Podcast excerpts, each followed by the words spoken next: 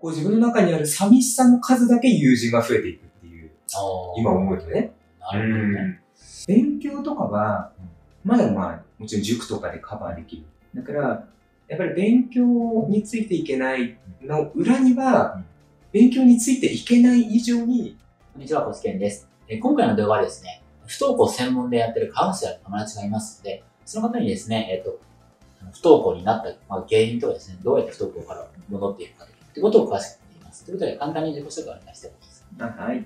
親子で幸せになる不登校セラピーの早川和平です。よろしくお願いします。まあ、ということで、あ、お願いします。ということで、えっ、と、和江くんと呼ばせてもらったんですけども、和江くんに、えっ、と、いろいろ聞いてるんですけれども、えっ、と、前回とか前々回の動画では、その不登校になるまでの、もうそもそもの子供時代のこととか、不登校になった原因とかですね、ということをえー聞いていきました。それで、どんぐらい不登校なんですか？不登校の期間で言うと丸々1年ぐらい。あ、1年なんだ。そうそうそうそおえ？その1年の間はどう。うしてるもう本当に引きこもりだよね。もう本当、うん外にも出ない、親とも顔を合わせない、うん。もう本当昼夜逆転の生活して、うん。夜な夜なこう何をしてるかって言ったら、まあね、自分たちのその中学校の時ってまだスマホとかの時代ではないから、うん。あったものっていうか本当にゲームが精一杯。おまあ、自分たちの時代って言ったらプレステ2プレステ2なんですよね。ぐらいの時代だから、そうそうそうそうそう、おなんかね、もう夜はもう、別に面白くないんだよね。面白くないんだ。面白くてやってるわけじゃなかったんだよね。時間潰してるんだ。なんかね、夜になるとうん、いろんなことを考えちゃう。ああ、あるね。やっぱりこれから先のね、ことだったりとか、やっぱり親に対する思い、申し訳ない気持ちだったりとか、でもほら、どうにもできないんだよね。うん。だその気持ちがもう頭をこう、いっつも夜になってぐるぐるぐるぐる巡って、でも寝れないわけだよ。日中寝てるから申し訳ない気持ちとか、うんこれから先のことだったりとか、すごい考えると。もう不安だし怖いし、情けないし、うん。でその、でも何かをしないともう壊れそうになるわけよ、気持ちが。あうん。だからそれから本当に逃げるように、別に楽しくもないうんゲームをひたすらして眠くなるのを待つみたいな。あ、なるほどね。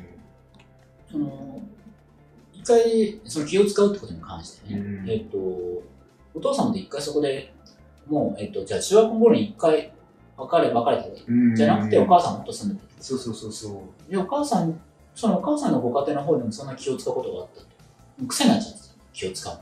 私、やっぱり、まあ、新しい父親っていうのもあったからね再婚して、まあ、すごい気さくな人でもあったし、よかったんだけど、うんまあ、親に対する思いっていうのもうんあったからね、父親と別れたっていうのも、まあもう、まあ、最後の、最後のことがあったわけじゃないけど、うん言われたのが、まあ、もう面倒見れないから母親のとこに行け、みたいな、すごい強い口調で言われたのがあって、そうそうそう。強い口、それはショックだったでしょうかね。ん、あの頃を思うとね。そうそう。だから、なんか、まあ今思うと父親の思いもわかるんだけども、当時の自分からすると、んああ、自分も父親と一緒にいちゃいけないんだなって、あ自分がいたら、もう父親の生活の邪魔にしかならないんだ。うんで、なんかこう、諦めの思いで、で、母親のとこ行っても再婚されてるから、迷惑じゃないかなとか、うんそういう思いはね、常に持ってたよね、子供の頃から。うんうん迷惑っていうのは常に思ってたよね。なるほど。それ相当辛い。なるほどね。ちょっと、えっ、と、もうちょっと広げていこうと思ったんですけどね。えっ、と、その不登、実際不登校になるっていうのは、原因としては、まあ、和也君今回気を使いすぎってことですよね。うん他の人、僕のイメージだと、友達ができないとか、いじめにあったとか、あとは目についていけない。あと、実際のところ、どういう、そういう理由もあるどどういう理由が不登校とか実際のところ多いああ、えっとね、そこから、まあ自分自身はあの1年不登校をやって、だからフリースクールに行って、まあいろんな、ね、同年代の方とか、うん。まあ不登校で悩んでる人ん。とたくさん関わったんだけど、やっぱり多いのは、やっぱり勉強、友達、やっぱ人間関係でね、特に。うん。勉強とかは、まだまあ、もちろん塾とかでカバーできる。うん。